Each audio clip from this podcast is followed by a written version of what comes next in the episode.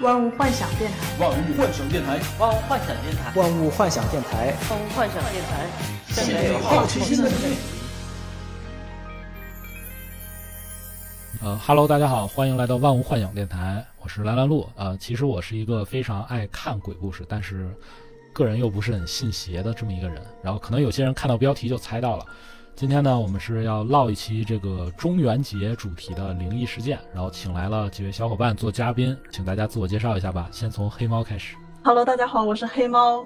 呃，老家有一些诡异的事情，但是我本人也是不是太信，但是非常的尊敬这些呃生物之外的东西。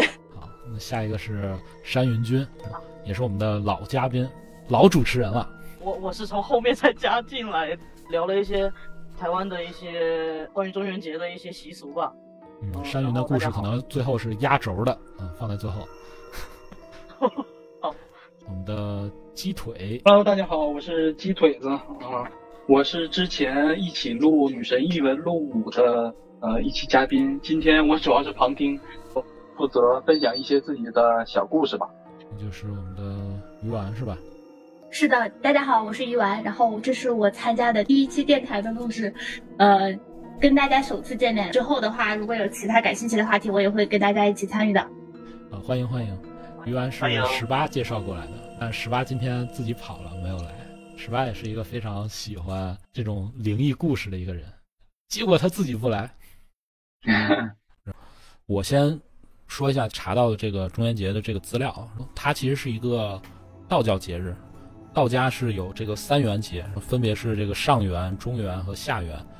这个上元节其实就是通称的这个元宵节，是这个天天官紫薇大帝赐福，也是最热闹的。古代的这一天呢，一般都是会取消宵禁啊，这个元会有这个元宵灯会，男男女女都会上街呀、逛街啊这种。这个中元节是七月十五，它其实和下元节都是呃下元节是十月十五，是都是这个祭祀先人的这个节日。我们这个中元节其实在在佛教中也有一个一样的时间的节日，都是七月半。佛教那个是盂兰盆节，现在在日本呀、香港，好像台湾那边可能还会有。它其实大陆这边在这个漫长的这个历史中呢，佛教、道教交替的这个兴替，其实现在已经这个概念已经二合一了，都是七月半嘛。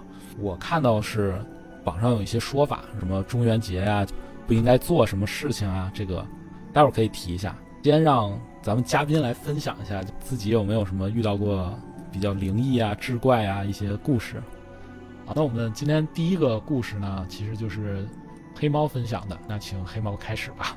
就是我老家是在山东，我们那边整整个环境都有点迷信，特别是我爷爷奶奶那辈儿的。可以说一下山东具体哪儿吗？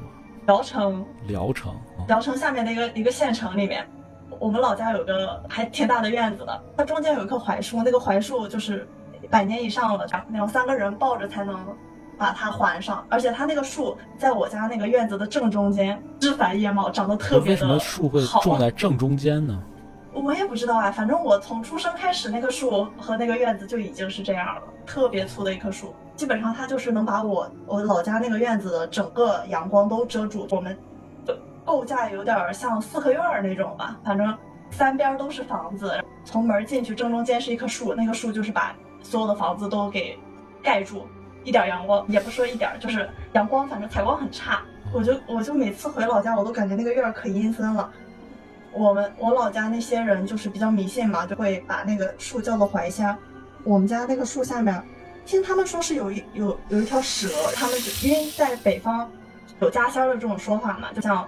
刺猬蛇、黄鼠狼、狐狸这四种，是都是算是家仙的一种。嗯、他们就觉着，对他们就觉得那个蛇一定是，就是有有一些说法嘛，就把就是说它是蛇是保家仙儿，我们就家就一直供着来着。包括我我爸妈后来去东北做生意的时候，也是把那个保家仙儿给请过去了，在我家那个店店铺的有一个小黑屋，就是专门用来供奉的。每初一十五的时候，我妈就是会拿一些贡品过去上供的。我那个屋子从来没进去过。不让我进，我也不知道为什么，就说一些比较邪性的说法，我也不太懂。那个槐树有一些故事，那槐树是在我爷爷年，我在我爷爷年轻的时候，他那个时候就觉得那个树长得有点太大了，就遮阳光嘛，想去把那个树枝砍一砍，让我家那个起码是我爷爷那个卧室那个方向的采光能好一点嘛。但是那时候就是。呃都不让我爷爷砍了，就说一些槐树比较不能动之类的话嘛。再加上我家那个槐树特别大，时间又比较久，他们都说有灵性。我爷爷当时就不信邪嘛，他就觉着，既然既然挡了我的光，那我就要把你砍掉。他就跑去嗯砍砍那个树枝，想采光好一点，结果就是摔骨折了。从那以后，我家没有人敢动那棵树，然后也那个老院子也没有人住了，但是就是一直会树长得特别好，到现在没有人管它，也是枝繁叶茂的。那我觉得这应该是可能你家都是围绕着它建造的，可能最早。对，我也怀疑，因为我从出生，包括我爷爷那辈儿起，那个树就已经在中间了，而且就已经挺挺邪乎的了。那你那个保家仙是怎么被请过去的？他们会做法的，我不知道做什么法，但是以以灵体的过。形式就是给运到东北去了，但是就是它的主旨好像就是我父母在的地方要把那个仙儿，那个仙儿就要在那。那对你家生意之类的有什么影影响吗？我觉着没什么影响，但是我妈就觉着，后来我家生意不是做的不太好了嘛，就是跟跟国家的发展也有一些关系了。我妈就觉着是他们的心不够诚，保家仙跑了。对，然后现在现在他们又回山东了，不知道那个保家仙有没有跟着回去，反正就是。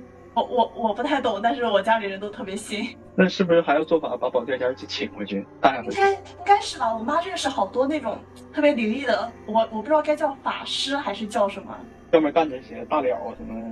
对，然后有一些奇怪的事情也去问他。我记得我在七八岁的时候，我妈还带着我去嗯找那个人算过我的一些人生历程之类的。算准吗？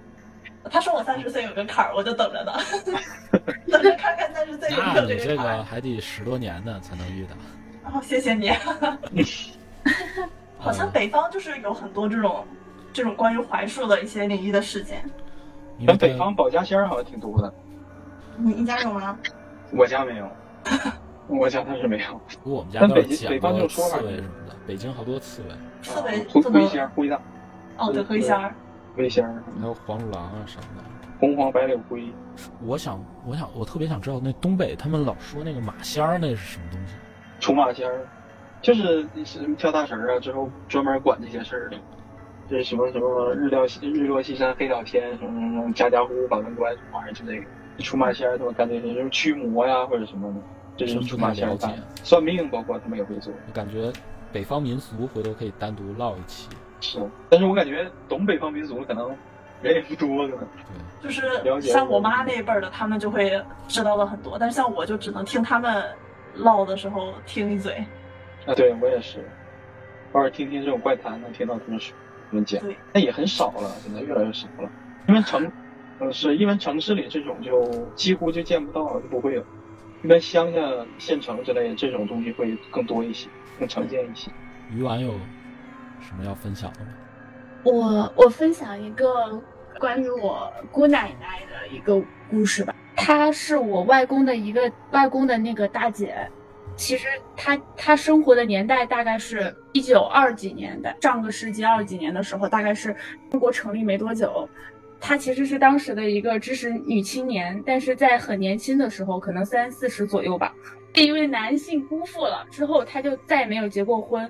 之后，他的精神就检当在当时那个年代就检检测出了精神病，呃，一直都不太能跟其他的人沟通，他基本上不跟其他人说话，一直在。当时我小的时候是有过有过寒暑假的时候，当时会去我外公外婆的老家那边，跟他们会带我，然后在那儿去玩。我会跟就是我的姑奶奶一起玩，她呃。当时我的外婆是不让我跟他玩的，说她精神有点不太正常，怕她伤害到我。但其实她从来没从来没有对我做过什么，她每次也不会跟我说话，只会对我笑。有时候容易情绪波动特别大，或者是。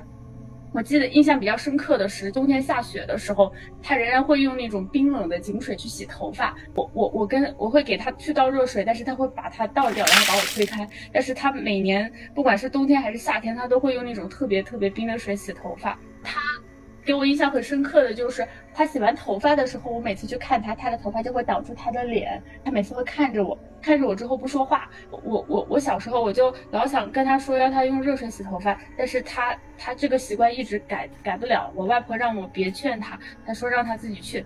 我后来等我慢慢长大了之后吧，我回回老家的次数越来越少了。每次回去的时候，他会让我给他梳头发，然后我会拿梳子，就是那种他会剪很多那种针管，别人打针用下的针管，以及一种酒店里剩下的那种一次性梳子。呃，当时他给给我那个梳子，以及我我我小的时候不太懂事，我会去玩他的针管，但其实，呃，那那种针管其实是很。就我长大之后，我才意识到那个针管上面其实是有很多细菌的。我我小时候不懂事，我经常拿去玩，以及帮他梳头发。再到后来，他会给我一些糖果吃，我小时候吃的也挺开心的嘛。当慢慢长大后，发现其实很多他给我的那些糖果是过期的糖果，他其实并没有意识，但是他会把捡来的东西、捡来的玩具，或者是别人给他的糖果，全部用一个储存罐储储存好，在他那个在他房间最底层柜子里的箱子里存好。等我过去找他的时候，他就会把这些东西拿出来给我玩，给我吃。直到后来，他大呃，我的姑奶奶是在我高三高三那一年离世了。当时我在学校，我没赶得及去见他最后一面。那段时间我就回去去找，去找他剩下的东西嘛。我找那些前我给他梳梳头发的梳子，我就想，其实我想拿一把梳子留在身边，但是我找了很久都没找到。那那几天我确实有频繁的做梦，我会梦见他，梦见他。就是出现在我梦里，但是他不说话，他会看着我，他会一直看着我，直到后来，他的那间屋子一直没有拆，被保留在了那里。其他的屋子其实已经拆掉了，去建了新的屋子。他的那间屋子一直留到现在。就大概前几年有一次我回老家的时候，我就去他的柜子里面去翻，我就翻到了之前他曾经给我吃过的糖果，还剩了几颗，一直留在那，以及就是我我给他梳头发的那把梳子。还有，就他送给我的第一个礼物是一把那个一把特别老的一把扇子，我全都在他最家的那里找到了，并且其实再去看的时候，那把梳子和那把扇子都没有积灰，我也不知道是为什么。呃，以及我找到了我们之前看过的一些东西，我我在他那个小柜子里看到的东西，我都在那儿找到了。我觉得比较比较离奇的在于，其实我回去过很多次，我有尝试去找找他之前给我留有没有留下什么东西，但其实我都没能找到。我外公外婆其实一直把那间屋子给锁起来了，直到我前几年的时候吧，外公外婆要搬搬来广东这边，我再去找那间屋子的时候，就偶然发现了，就在最底层的柜子里有之前，比如说他给我吃过的糖果，还有给我留下的那个扇子和梳子都在那个柜子里。这个是让我这个东西就是莫名又出现在那里了，可能之前没有见到在那里，是吗？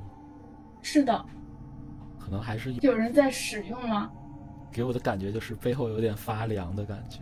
对，确实确实有一点，特别是那个糖那个糖果的那个日期，其实是他离世之后的日期。看上了。离世之后的日期，感觉是他保鲜期的那个截止点是其实也过期了，但是是他离世之后的日期。感觉是你这位亲人还在，他还在去买这些东西一样。会有这种即视感，会觉得他是不是一直还在？其实一直还在那间屋子里。你这个故事好清凉的感觉，对，让让背后发凉的有一种感觉。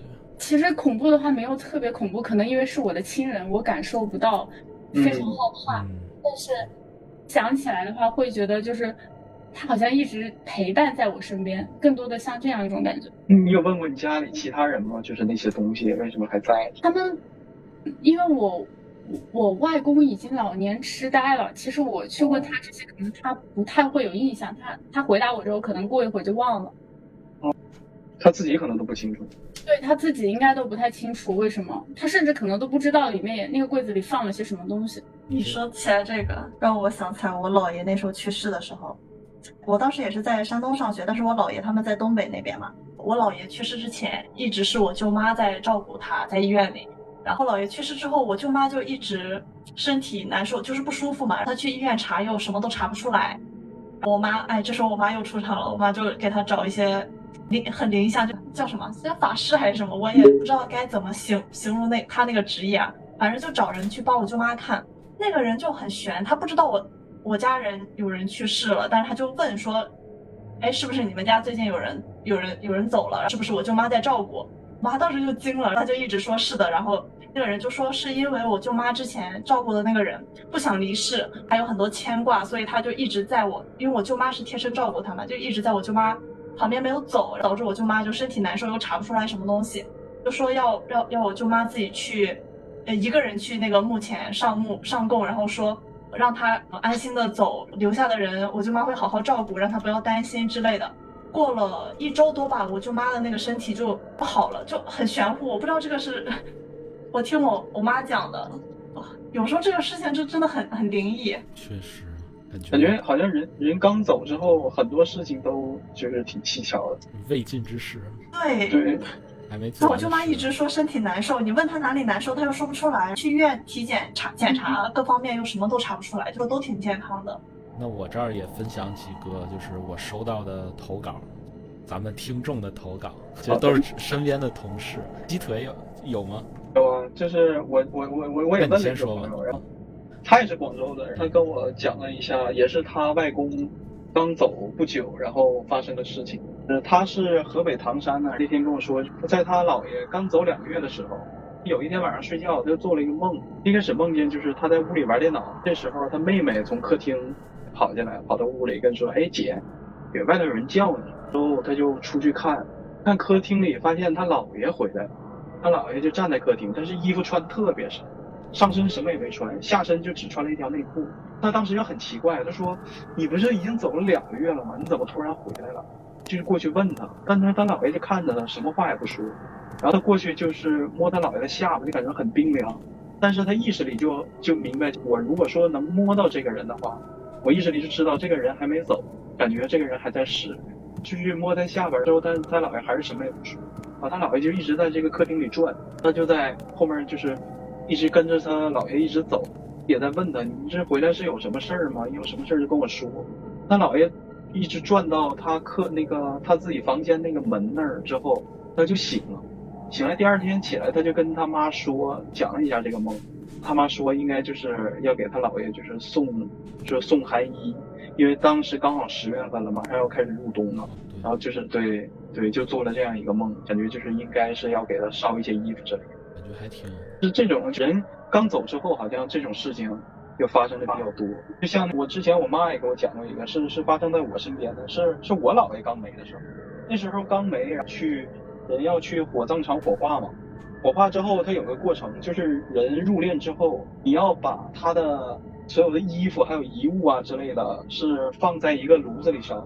但这个炉子是当时火葬场那个炉子是按生肖烧，生生肖烧的，就是你这个去世的人是什么生肖，你要把他那个衣服放在那个对应的炉子里去烧。我当时亲眼看到的，我我我小时候还有印象，那是一九九七年，我当时是他烧的时候我都看见了，把那个衣服塞到那个炉子里，我还记得那个都有什么衣服，当时印象还挺深。然后后来就是过了两天，我妈做了一个梦，跟跟当时跟我们讲，那天晚上梦见。大家都坐在我老家，大家正常也是一个很冷的冬天，大家就是点着炉子，在家里该干嘛干嘛，坐着一天一起聊聊天啊，或者打点毛活啊什么，相安无事。这时候就是一阵很大很冷的风，把门就刮开，声音也特别大，然后进了一阵特别强、特别冷的风。我姥爷就是从那个门外面就一步一步走进来，走来的时候，我妈正好在门口，就问他：“爸，你怎么回来了？”你身上衣服怎么穿这么少？你怎么怎么回来了？但是我姥爷他也不说话，面色也特别凝重，脸也就是很怎么说，表情也也也比较难看。就之后问他也不理，也不说话，就径直往里走。走到我姥爷面前，他手里卷拿了一张纸，他把那张纸就随便卷吧卷吧，然后往床上一摔，就问他：“我的钱这数不对呀，为什么我的钱就这么少？”之后我姥。也没说话，也也愣愣的，也不知道咋回事啊。我妈又过去，爸，你咋的了？你咋突然回来了？你怎么不说话呀？你是不是是钱给你烧少了？你如果说你觉得钱少，过两天我们再给你烧一点。然后这时我姥爷这个面色才稍微缓和一点，就看我妈这个表情才稍微稍微缓和一点。这时候我妈就醒了，醒了之后就感觉这个梦好像不太对劲。后来又去火葬场那个位置去看了一下，结果发现当时烧衣服那个炉子生肖烧错了。我姥爷是属狗的，但是那个生肖的炉子上，因为那个生肖那那个炉子已经很老了，而且当时做那个工艺啊，反正可能也比较比较模糊。因因为它那个生肖不是用字写的，而是上面刻了一些？一些动物，一些动物，嗯但是那些动物就只剩一些轮廓，狗和马已经有点分不清了。当时就把那个衣服塞到属马的炉子里了，没有烧到狗那儿。后来应该是又重新烧的，又怎么样？就转账当时就烧转错了，对，就感觉转账转错了那种感觉。所以托梦跟你妈妈说了，对，就感觉就是那个像一种暗示一样，就你烧的这些东西我没收着，这么冷的天穿一个这么就这么冷的单衣，就说我这个数不对，怎么怎么样。结果去去那儿一看，真的是烧错了。感觉还挺容易通过梦啊体现出这些。我这儿还真有几个做梦的一个投稿，我都待待会儿可以讲一下。嗯，可以啊，讲啊。那那我现在就说吧。好，我有一个朋友啊，叫大东，他的投嗯他这个投稿这个标题呢，他是不是也是东北的？他是山西的，他这个故事啊，我给他起名叫“鬼压床”。他是说这事儿是个真事儿，他好久都没有梦到了，可能是他对象押宝阳气太重了。呃，他说他以前啊，大概七八岁左右的时候，他就开始梦，梦里呢是一直有一个女鬼，还挺高挑，然后他说身材特别好。他还说了这个女鬼大概一百斤左右，我都不知道他怎么测出来的。他说从来都是只是背影对着他，一直到去年都是只梦到背影，就是白衣服。然后每年都梦吗？每每当他就身体比较差的时候，或者是就是精力比较匮乏的时候，就会梦到。他说是白衣服，然后黑长发，很瘦，一般都会出现在这个床尾，或者是呃他在梦里会醒，说也没有去过来吓他，也也没有过来伤害他。他有很多次机会是明明可以看到脸的，但是就是一直看不清，喊他他也不回头。呃，他说他醒了就会经常忘记梦里的内容，所以也想不起来具体都发生了什么。之前在学校，他跟我们一个学校的嘛，嗯、暑假的时候有一回就是没回去，他自己待在宿舍，住在那个学校里。夏天的时候特别热，他就开着门睡，整栋楼呢几乎就他一个人，就可能原本那个男寝啊阳气比较旺嘛，但那个时候就他一个。那段时间呢，他就天天梦梦到这个人。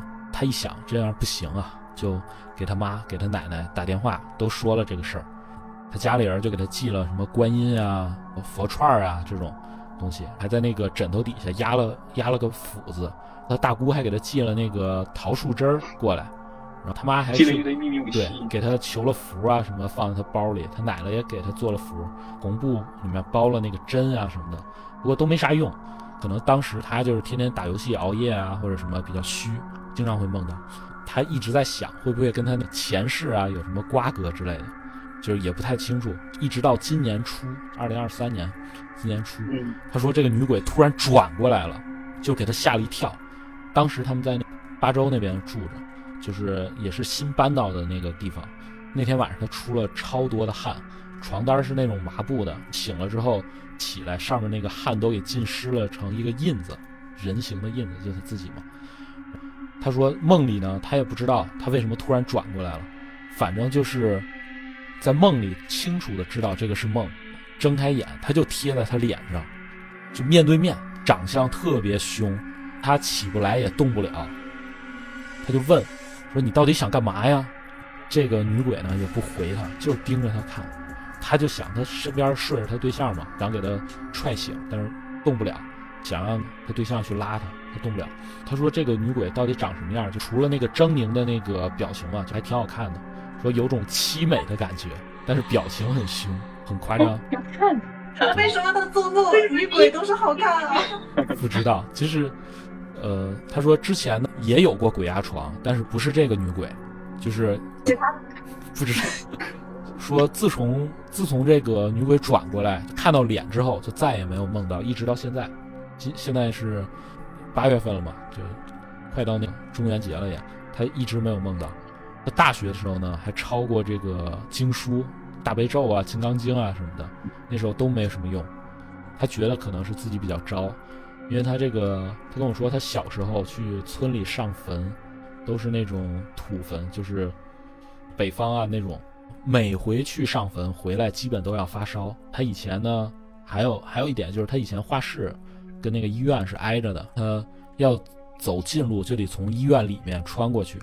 他奶奶在这个家，在这个大学这块儿，他基本上完课，这个大学路上的灯啊什么的都会关。他每回走这个医院里面穿过去，他都感觉背后有人，那种，呃，一般是那种伸手不见五指的黑。他说的，他都要开那个手电筒，都要快速的跑着回家，他就总感觉背后有人。这种体质是不是就是老一辈说的那种容易招邪的体质啊？可能是。然后他还说了一件事儿，呃，他这个真的是太多了。他那会儿实习的时候在乔新租的房子，在那个花城汇另外一边，就是要走这个地下通道。我知道那个通道，啊对，体育系那边，不不，就是花城汇这边，就花城汇中区啊这边四四个通道。啊。那个通道小心。他他呢是要先走地下通道，上天桥走。咱们这个广州这个中轴线嘛，他说有一天加班，大概凌晨一点左右，他刚下班，就走在这个花城汇里，就这个公园里，他就感觉呢背后有一个女生在玩手机。他说花城汇那块儿有很多树，呃，他就突然就是感觉到背后那个女生，他一开始是没有感觉的，嗯，一般人如果背后走了个人嘛，什么可能回头看一眼都会知道嘛。他说他都不知道是从哪儿出来的那个女生，因为他走路的时候在没灯的地方，他都会习惯性回头看到这个女生。第一回回头的时候还在很远，第二回回头的时候就突然离得很近。他说那条路贼长，他都不知道从哪儿窜出来的，就是后方出现，是慢慢又走，呃，走到他那个斜前方，他自己就放慢脚步，就是准备就是离远一点。他说他他怕他捅他，他一开始还以为是精神病，说这个这个女的走的路呢很慢，很轻柔，就是那种脚步很淑女。手机呢是没亮着，就是举着手机，但是没有亮着，黑着屏。他就在旁边说，通过手机的反光看着我。啊我想了一下，这是一什么动作？可能就是平端着手机，通过手机反光来观察我这个朋友大东。呃，大东就张嘴，他说：“你干嘛呀？” 这个女生呢就支支吾吾的，就是也不说话。当时是凌晨一点多，然后大东一看他他也不回答，他就加快脚步，想赶紧赶紧走到那个天桥那边去嘛，就拉开距离。他在路过一根那个广告牌呀、还是柱子的时候，然后看他还在那儿，又路过旁边一棵柱子，然后再一看，这个人就没了。当时给他吓尿了，他就又绕着那个柱子又又看了几圈，完全没有人，那胆子还挺大的，还敢还敢在还敢留在那儿看。对我当时也想，我操，他就立刻跑得贼快，上那天桥三，就是一一下上四五阶台阶那样，迈着步就跑回家了。飞上去了。对，这个就是大东的投稿，感觉听着还挺吓人的，对我估计那姑娘是不是也吓坏了？有可能。我感觉那女孩应该她也挺害怕的。我觉得那个女生是真人，听听着描述的话，是，有可能是，是我是想不明白为什么一个人会通过手机屏幕来看另外一个人。他那是防窥膜吧？没有，就是万一女生就是她走在一个阴间小道上，看到还有另外一个男生，她可能会害怕，想想通过手机的反光看这个男的要干嘛。也有可能是。说一个北京的，我们有一个同事，他以前在北京，这个很短，这个这个是我们周边这边一个特效同学叫赵老师，他投的，然后这个故事起名叫《狭路相逢》，他说就是那个女生投的是吗？不是不是，另外一个，我们这一个特效的一个男同学，他投的。他说他在北京租房工作的时候，那个小区叫荣丰小区，他大概晚上八点左右，和这个室友出去吃烤串儿，吃完回来那会儿已经是天已经快黑了，不是已经蒙蒙黑了。他说旁边走过去一个穿黑衣服还戴了一个大檐帽的人，和他面对面擦肩而过，他就感觉半边身子一凉。当时呢，大概是八到九月，暑气刚刚下去一点点，但是晚上还是有点闷热，天气就绝对不会，就是突然就是感觉到那么凉。他说绝对不是那种擦肩而过的风导致的凉，就是一种透心凉。他现在呢回想起那个人就长什么样子，他就是完全想不起这个脸长什么样。擦肩而过，就是半边身子就是就就一下被冻住的那种感觉。他说那个大概是一三年，他想了很久也记不清到底是哪一年了，就这么可能遇到了一个黑无常对，带的人不是他而已。可可能是狭路相逢。他还给我画了一个图，这个图，呃，它是画了简略的一条街，很窄，一侧是小区，另外一侧是很高的墙。这条路大概只能是两个人并行。狭路相逢，这么小的一条路，对，第二个故事跟那个刚刚鸡腿儿说的这个烧纸这些也有关。这个是我们这边一个动作同学记忆投的，他说事情呢是这样的，鸡腿记忆，依稀记得我在小学四年级的时候，某一个夏天，暑假的正午中午时分，我和哥哥姐姐一起在客厅玩小霸王游戏机，玩得正开心。突然，那么一瞬间，产生了一种很恐惧的感觉。他当时看到周围的事物啊，包括电视里，还有家里的环境啊，都是那种扭曲的，类似于空间扭曲，就是那种影那种电影里的那种很扭曲的感觉。他这时候感觉到那个大门到客厅，他那个可能是一个院子，有什么东西进来了。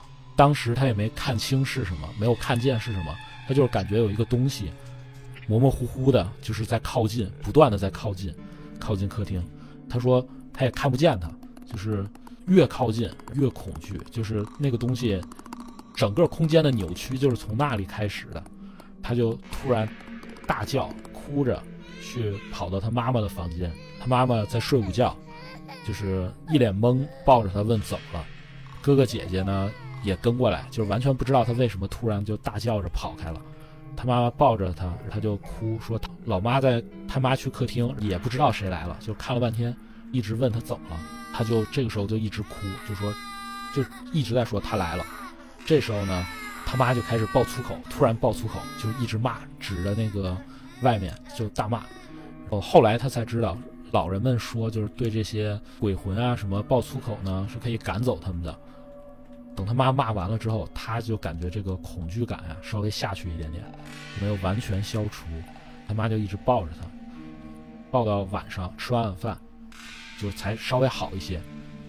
后来他老妈说，呃，鬼节的时候买了那个纸钱呀、什么的，忘记烧了，就就是当天晚上九点左右的时候，他妈就是让他和他哥哥姐姐就跪着把那个纸钱呀、什么的都在院子里给烧了。就一边说就给你了，去那边用吧，什么什么的。他就是当时还还是比较恐惧的，烧完的一瞬间他就没有那个感觉了，就把钱都烧了，就和没事人一样了。自从那之后，他特别敬畏这些鬼神啊之类的。我还没碰见过这么深刻的。他小孩就比较容易看到这些。感觉就是他可能天眼开了一条缝儿。我这边是说了三个了，你们还有吗？谢谢你们平时鬼压床了吗？你们遇见过吗？鬼压床？我有我有，我刚想说鬼压床这个事儿。我从来没有。压力大不都会容易鬼压床吗？我我我之前在广州的时候，经常鬼压床。那时候在那个租的房子里面，我就是意识醒了，然后身体动不了。我正常的就是那种意识醒了，身体动不了，挣扎嘛。但是有一次就特别恐怖，我就是感觉灵魂就是飘出飘出来了，你知道吗？就看看到门自己开了，然后又能看到有个影子进来，但是我动不了，然后身体动不了，然后我又能感觉到有人在在走在走进来，他那个脚步声都特别的大。就一直走到走到我睡觉躺的那个床旁边嘛，我就感觉他在一直盯着我，但是他好像又没有什么实体，就是一个阴影，就是一个影子，反正乱七八糟的。可能是这样，我给你分析一下，这个房间原来住的人，就是下班回来了，他可能在做着他生前的什么活动。啊，太恐怖了！是，就是重叠了是吗？对，重叠了。然后没有重叠，他就是在床边上一直，你就感觉他在盯着你看，但是。你又动不了。在琢磨，哎，你是谁呀？你怎么睡在我的床？他那是压床啊。我继续来分享这些投稿啊。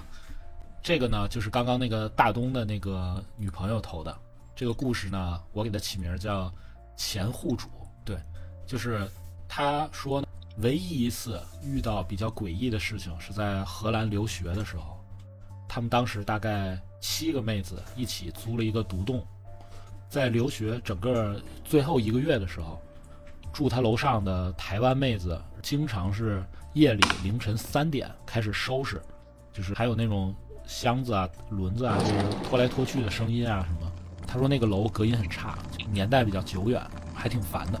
临近学期尾声，大家也忙着收拾，可能每个人离开的时间也不太一样，各忙各的。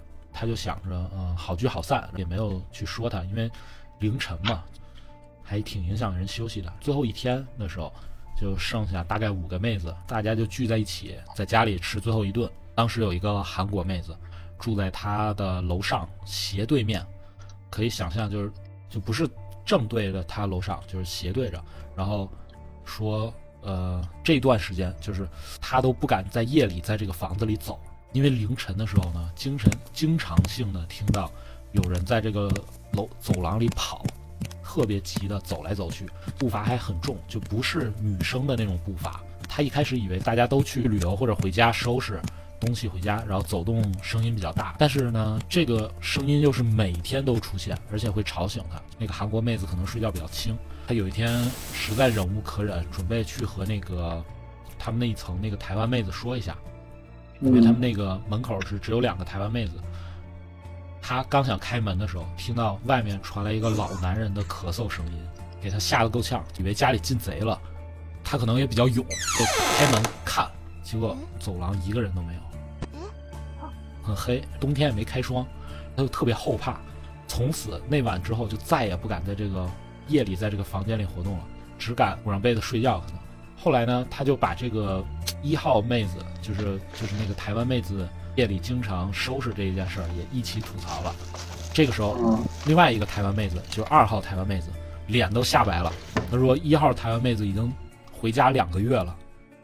我靠，那声音是谁传来的？对。他说他要赶台大的下一个课程，那个房间已经空了快两个月了。他跟那个韩国妹子瞬间就无语了，非常害怕。然后还好是最后一晚才告诉我的。那一晚呢，他就和那个整栋楼最尽头的那那个另外一个香港妹子睡在一屋。第二天就赶紧走了。后来呢，吓人了这个。他和他荷兰当地的那个同学吐槽，人家说其实也正常。这边尤其是那种独栋楼楼龄呢都比较老。就是一家可能就换了好几代人住，也会有可能有些时候有一些前户主可能没都没意识到自己已经死了，还在家里重复着生前的行为。这太玄幻了，啊，这太瘆人了。对，这个故事就完完了。他还配了一张图，就当时那在哪可以看到这张图？为什么公众号？发到微信群吗？登微信群吗？我讲一个，你说到这个，我就想起来，我我也有一个事儿。我我我在广州租的第一个房子也是跟别人合租嘛，当时是我们三个女生一起住，有一段时间就每天晚上半夜十二点，我们家门铃都会响，就是那种电子门铃嘛。我一开始还以为是室友点外卖，然后就是点了几天，我就觉得他怎么天天十二点点外卖到的还这么准，我就去问他，我说我说是你每天半夜都在点外卖，想有人敲门吗？说他没点啊，就问另一个妹子也没有点，就。没有人点外卖，但是门铃每天十二点，半夜十二点准时响。智能门铃吗？那可能是设置了。对，智能门铃就是那种电子的。我我就害怕了一周，实在是有点有点太害怕了，就是一一整周没怎么睡好。我就去问我们那个管家，我说我说我们这里门铃每天半夜十二点都响，我说是不是你们能不能看到外面的监控？怎么有回音？说是有没有？是不是有人故意知道我们这边全是女生来住的？然后。特别搞笑，他就说，因为那段时间我们小区就是好像是停电检修，每天十二点断一下子，然后我们那个门铃，我们那个门铃是那种呃断电重启自动响，所以它响了一周多。这样，我那一整周真的吓得我睡不着觉，很可惜。我我我以前我我刚来深圳租那个房子也有那种门铃，之后它还是那种好像可视化那种，后来我就拔了，要不。睡一半，睡睡睡一半，然后之后又响，然后又亮，那大屏幕呱呱闪的，赶紧去个屁！我赶紧拔了，完电源就断了。说到这这种智能设备 突然响，然后这儿还有一个投稿，这个投稿是可能十八也认识他的一个小伙伴，之前跟他一起做项目的，这个女生叫空空，她投稿，空空，她说我太有发言权了，想当年我只有十岁的时候，我姑爹死了，大人们都去守夜，她没心没肺的。在家里玩泡泡糖，当时是夏天，他玩电脑的房间呢，背后是阳台，对面呢是我的卧室，他那个卧室里面有一个就是维尼熊的一个就是玩偶，那个玩偶会就是那种那种看店的那种，有人路过的时候会说一句欢迎光临。那天晚上呢，他其实天气还挺热的，但是他那个落地扇越吹越冷，就他感觉特别冷，他就准备起身去关那个落地扇，关落地扇，再回来坐在电脑前的时候，他就听见那边那个熊说了一句“欢迎光临可能是他去世的那个亲人回来拿东西。”，年仅十岁的我就 天哪！就说缓缓打出了一个问号。最后是玩了一通宵泡泡糖，不敢睡，那确实有点没心没肺头疼。这种这种玩我真的有点恐怖。对对对，我感觉能能出声呢就很恐怖。为什么自己家会放这种玩偶 好问题，因为自己家放一个家里做那种小店儿啊或者什么。有可能。在在小店里守灵。我我这个下面这个投稿呢是我自己的哦，天姐来了。啊，这个比较长，我就说快一点，就是二二年四月二十一号，然后我这个是有准确日期的，记住这么这么那啥，对，因为那天我发了朋友圈，找到了那个朋友圈，哦然后就那段时间呢是要减肥、然后运动，下班回回回到家，然后吃完晚饭，我们我和三三，我们两个都会在家附近散步啊、遛弯儿啊什么的。我们当时住的那个小区是依山而建，那个黑猫也住过这个小区。我知道呢它。其实呢是在一个特别大山、一个大的一个山的东侧。当时当时呢，我们试过和这个朋友，那个家宝和那个大东，从这个山的东侧上这个山。这个山呢叫仙岗大山，但是我们上不去，就只到那个，其实还没到半山腰，就是上去可能大概二三百米，那块儿就全是这些附近村民的一些家族墓地，那种水泥盖的那种特别豪华，但是上去墓地特别豪华。上山的路呢，其实很难走，只有一条路。到那那那个墓地的时候呢，就没有路再往上走了，从东侧这边上，是这样的。呃，我们就计划，我和三三呢那天晚上是计划去遛弯儿嘛，没一开始没想上这个山，但是我们确实带了登山杖，是计划先但还是想往南走。上这个山。我可能有那么隐隐有那么一点点这个想法吧，计划先往南走，再往西走，再原路返回，就是相当于走到这个山的南侧，这样呢，运动回家大概有十公里左右的一个运动量。那天呢是正好看到有一条上山的路，就是在那个山的南侧。以前我们走这儿的时候看到过那个村民从山上带着那个水桶，骑那个摩托车下来，我就觉得这个山呢，这条路应该是能上去，至少摩托车它能上去嘛。我们就准备上去探索一下。那天呢是刚下完雨，下完雨可能没多久，我和三三就带着手电筒，准备还挺充分，我们还喷了那个驱蚊水，拿着那登山杖，主要是我，就是我这个踝关节，就是胯部这个关节可能有点不太好，一般就喜欢拄拄两根棍儿，走太远的话，拿着登山杖就出门了。你就沿着那条走到那个特那个位置以后，就沿着那条小路一直在往上走。我看到一个，其实走上去没多久，就看到一个村民的一个取水点，那个应该是接的那个山泉水。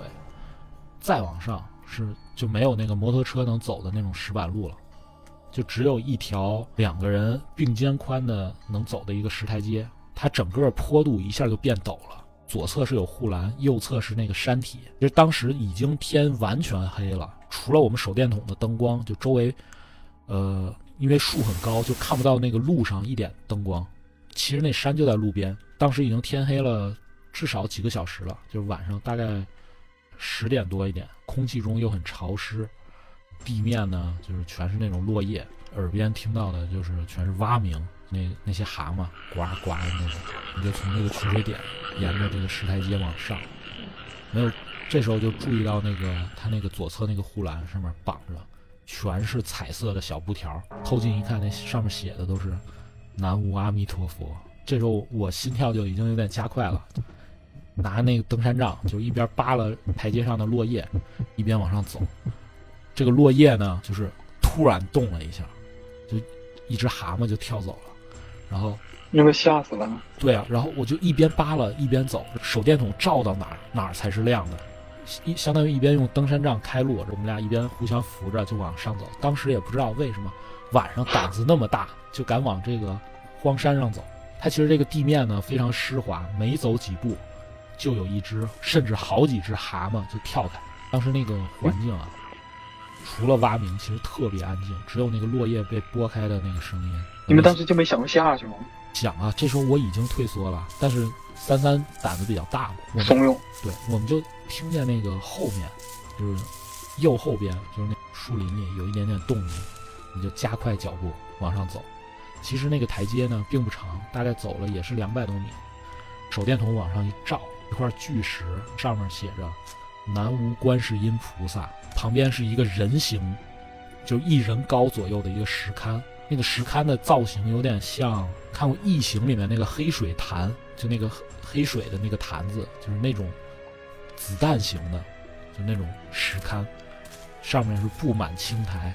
这个时候已经到了一个平台了，我们往前又走两步，最最最最恐怖的东西就出现了。我手电筒一照，我操，地面一个巨大的金色球体，从侧面看上去就是一个弥勒佛的头，还咧嘴笑着，就是一个金色的佛头，那个断口是陶土的，灯光往上照过去，一个弥勒佛的一个陶土金身，就就赫然就没有脑袋，你知道吗？那脑袋在地上呢。靠！我们就灯光就对着你笑，啊，对，四下照了一下，旁边还有一个那个佛龛，上面还有贡品啊那水果都是新鲜的。那个弥勒佛左边是一个洞，特别黑，然后灯光都照不下去。当时是隐约看到有一些那个蝙蝠啊那些东西，这时候我已经非常害怕了，环境特别安静。至于刚才说的那些蛙鸣啊、虫鸣啊，还有山底下马路的那个声音啊，其实我耳边是完全听不到的。三三还想在附近看看，我就拉着他火速就下山，原路返回。大胆子真的好大呀！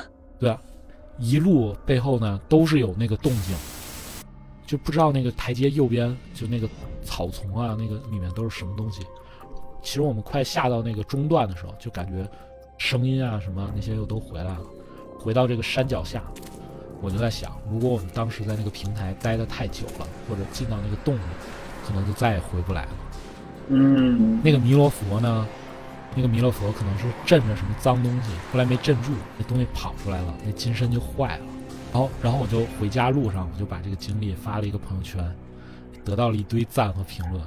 还有那个朋友提醒我，就是说这个其实当时那个惊蛰嘛，刚过一个月，正是这个蛇虫出没，没人清理的那个落叶堆啊，广东这边可能有五步蛇呀、什么的，能咬、嗯咬你脚脖子一下，你当时就交代了。其实非常后怕。后来我查了一下，那天是农历三月二十一，写的是诸事不宜。我靠！哎，那他要是个断头佛，怎么还有新鲜的贡品呀？对呀，这个就是很离奇的一点。靠，谁供的呀？我 不知道，我给你把这个那天朋友圈截图发在这儿群里了。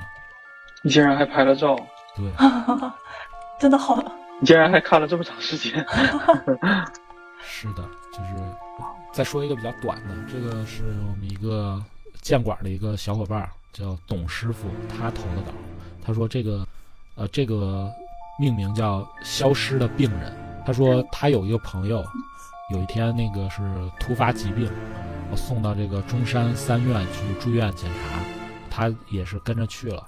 大概凌晨两点多，他在那个住院楼里面闲逛，从五楼的楼梯下到四楼的时候，他见到有一个穿着病号服的人，也在那个楼梯，也是转角下到四楼大堂。他当时没在意，等他下到四楼的时候，发现四楼大堂是一个很空旷的地方，然后私下呢就看，就完全没有见到刚才那个人，就是这么一个很短的故事。超级短。哦我就一口气儿全给念完得了。这还有一个投稿，涛涛投的稿，他说这个故事呢不是他亲身遇到的，跟刚才那个医院的那个有点像。他说他是听家里人说的，说可能也是因为以前这个县城不够发达，就是到处晚上没有灯，黑灯瞎火的导致的。就是他说他爷爷原本是个不信邪的人啊，跟我一样。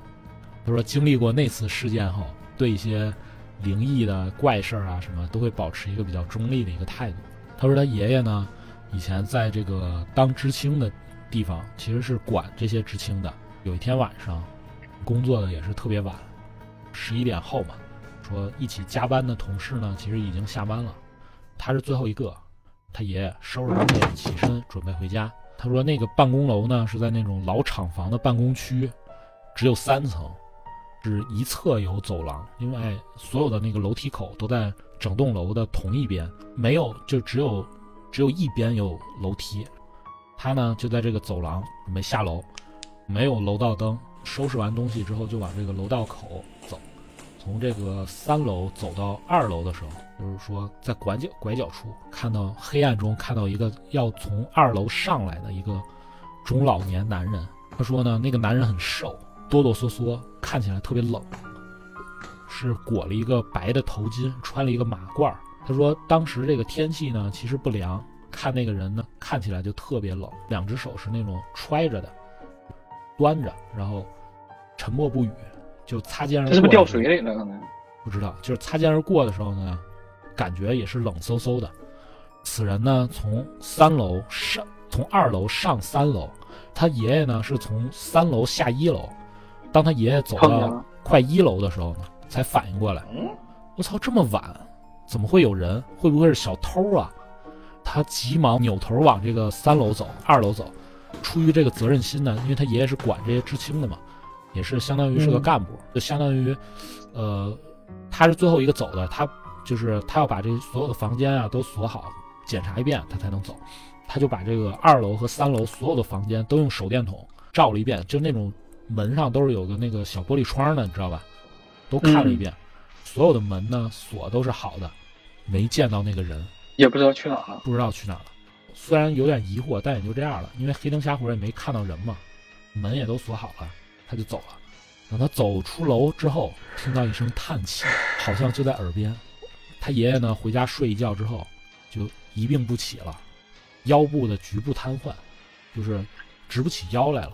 那个病呢，大概让他爷爷躺了一个多月。这个医生呢，也没查出什么具体的病因。当时的人呢，就是比较迷信。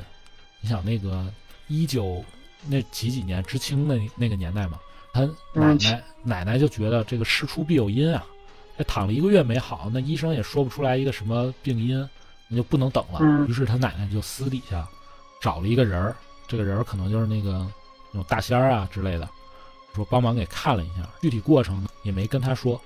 反正这个人呢就断定说这不是一个什么好东西，说他爷爷被盯上了，然后说这个做了一些这个法事，没过一两天他爷爷这病就好了。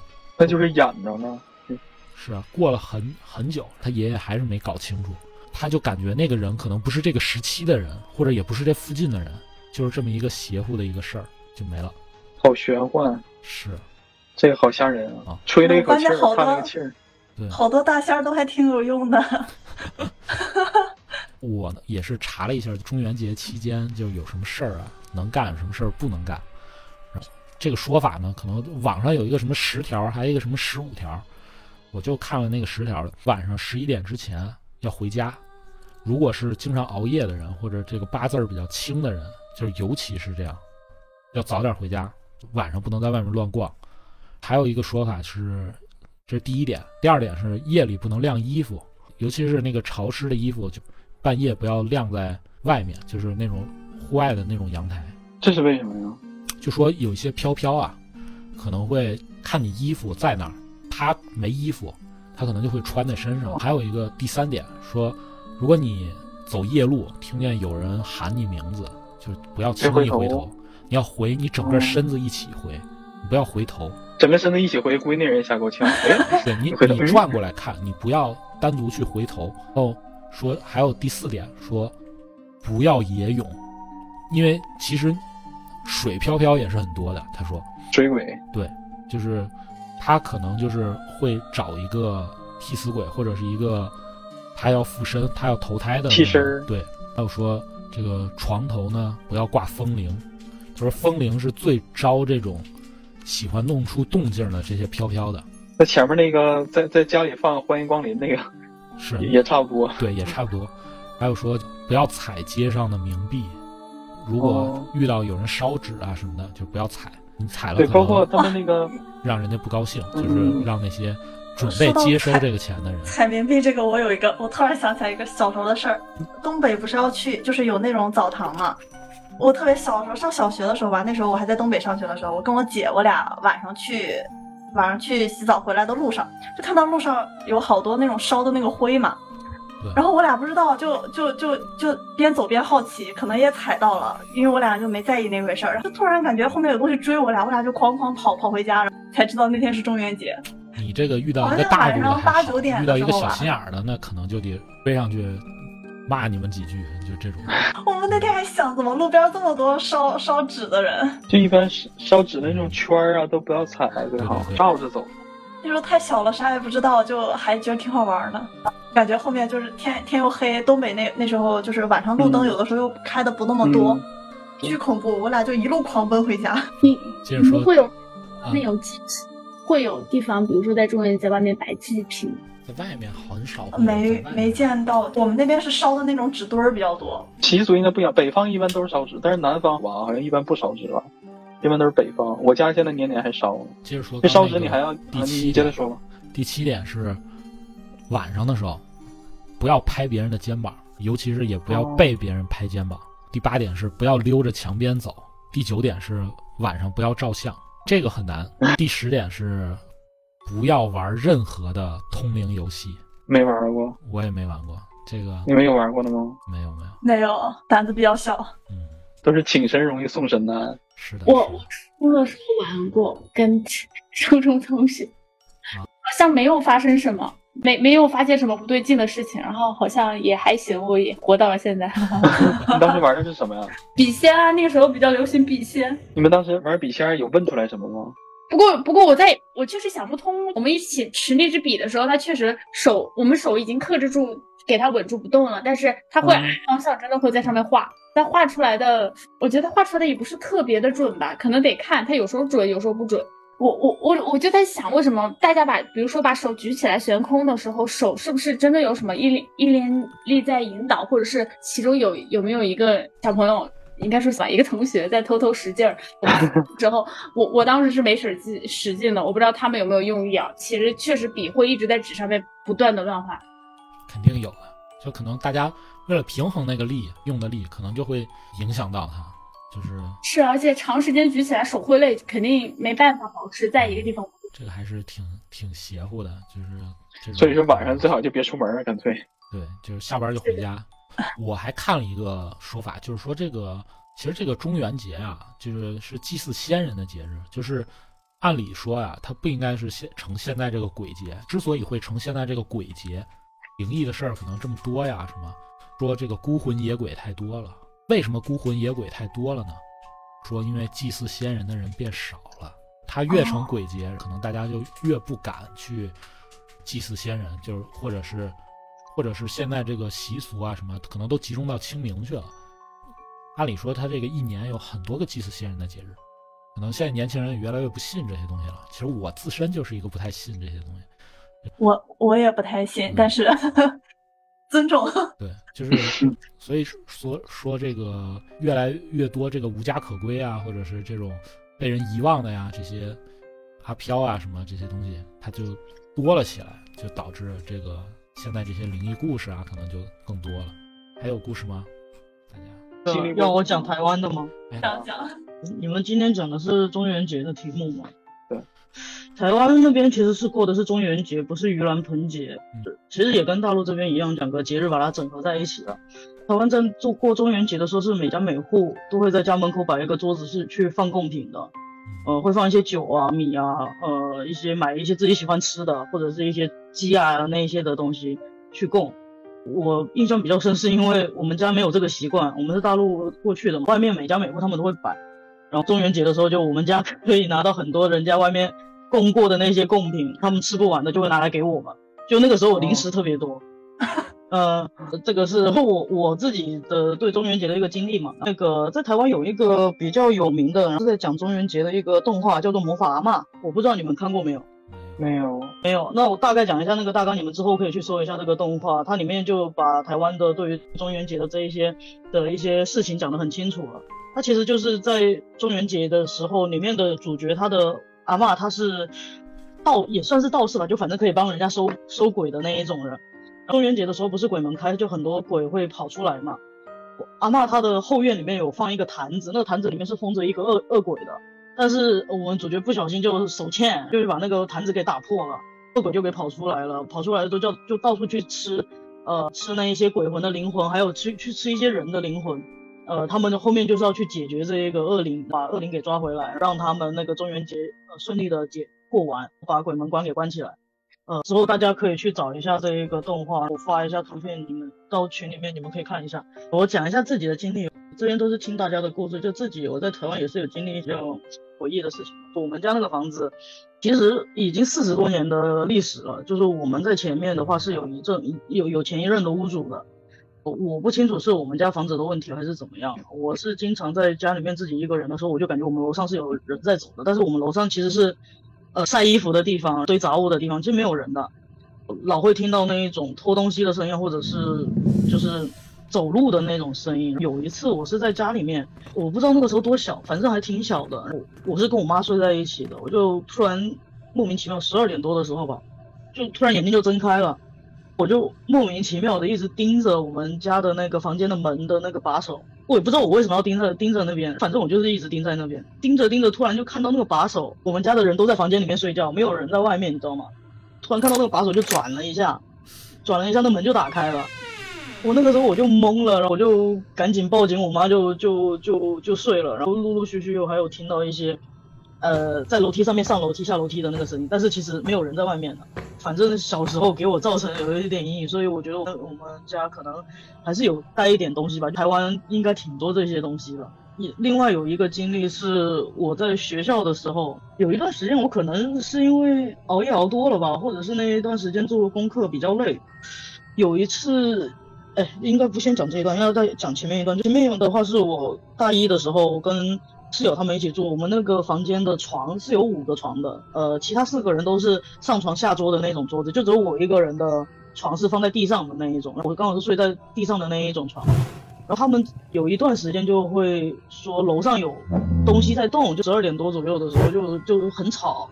我每天都会有楼长来查房的嘛，他们也去反映了这个问题。反映了问题之后，其实他们在说这个事情的时候，我一点声音都没有听到过，我从来没听到，我也不知道是他们比较接近上面的天花板还是怎么样。过了一段时间之后，其实这个事情还是没有改善。我我那些室友他们就再去问了一次楼长，问了楼长之后，楼长就说，呃，我其实不知道该该该不该跟你们讲，你们那楼上那一个房间其实没有住人，但是。我们去看了之后，你们说有这种状况，而且到现在都还有的话，我也不知道该不该跟你们讲这件事情。大家就全部都倒抽一口气，就是被吓死了。但是我是没有听到的，所以我也不清楚是我阳气比较重，还是他们离天花板比较近这一件事情，我就不懂了。呃，我们大学的时候，我们低年级的会住在比较高楼层的宿舍，所以那个时候我们住的是九楼来着。哦，后来的话，我们那个年级越高的话，宿舍会越越搬越下面。大概三四年级的时候，刚刚说比较累的那一段时间，我那一次有一次是洗了衣服，我要出去晒，结果出去晒，我们那个有个空调外机，空调外机是在外面的，正好在我晒衣服的那个台子那边。我突然就要蹲下去的时候，我就听到那个空调外机那边忽然有一个女生的声音。我们是女寝嘛，有女生声音也不奇怪，但是有女生的声音，突然有一个声音是这这种声音就。就就在我耳边，但是我旁边其实没有人，我只有那个空调外机，空调外机怎么会有这种声音呢？我看了，我就回头看了一下我室友，他们都在做自己的事情，没有人就是在看我这边，我就去拿衣服起来晒。我们那边好像是八楼还是七楼来着，我就拿衣服起来起来晒，结果一起来的时候，我突然看到阳台外面有一个女的，中长发，穿着条纹的那种衣服。可能是裙子，可能是什么？突然，而且还是负片的那种效果，我我一下子愣住了，然后，然然愣住了之后，看了一下外面，就转回去看了一下我们房间里面的人，没有一个人是那样的一个造型，没有那个中长发，没有没有人穿条纹衣服。我们的楼层它是在八楼，那个女生是在我阳台外面，要往上走的那个，就是角度。我就突然懵了。后来我跟我们室友讲，有一个室友他是看得到的，他就说，其实我们生活周边。到处都有这些东西，都陪在大家身边，尤其是我们在聊这些话题的，对我们有有有室友能看到，这期应该找他来啊！哇，我突然起头皮发麻。不是不是，他在台湾呢，那个不在这里啊，他是能看到的那一种，就是你们说的阴阳眼的，他是有开眼的那一种的。哦，呃，但是因为这样的关系，因为他能看到，所以他的体质都比较弱，比较虚，很容易生病。他的话，我不知道有没有。精神分裂，好像是他有说过他有精神分裂的这个问题的，突然会换一个人格的那种感觉。所所以他在说的时候就是说，我们其实我们寝室里面都有，但是只是看这些好兄弟要不要去打扰你，或者是他想不想跟你玩。如果有时候想要跟你玩，他们就会恶作剧做一些事情。如果不想跟你玩的话，他们也就就在这样的一个环境里面跟大家一起生活在一起。就就像我们今天在聊这些东西，他们有可能就凑在凑在你们旁边跟你一起听。呃，然后我戴了耳机，只有我自己能听到。谁知道呢？这个耳机也是声波传导的。救命！那你当时看见那个是呃阳台外有人，他是他是飘在空中吗？还是什么状态？是，他是突然在空中停滞了，你知道吗？我一愣，他也突然一愣的那种状态，你知道吗？我他可能也没想到你突然看到他了。我记得对，就是他是应该是一个要往上的动作，嗯，但是我愣了，能他也突然愣了，就是眼神突然对上。他也能看到你。如果你你如果跟他眼神对视，他就是能明确看到你。如果看到哦一些什么脏东西啊，就嗯不要不要去看他，你不要去看他，他可能他自己就不要去看他。然后我我那个能看到的那个朋友，他是说就是，嗯，你们刚刚像南总刚刚有讲说不要拍肩膀这一件事情，因为我那个朋友他有说到一点，说他们这一些东西就是比较阴的那些东西的话，他们靠近你可能会在脖子后面靠近，所以有时候大家会觉得脖子后面发凉的话，其实有可能那个气息比较阴，就遇到了他们在你附近之类的。对，就是所以要保持呃，他那个脖后脖颈的这个地方温暖。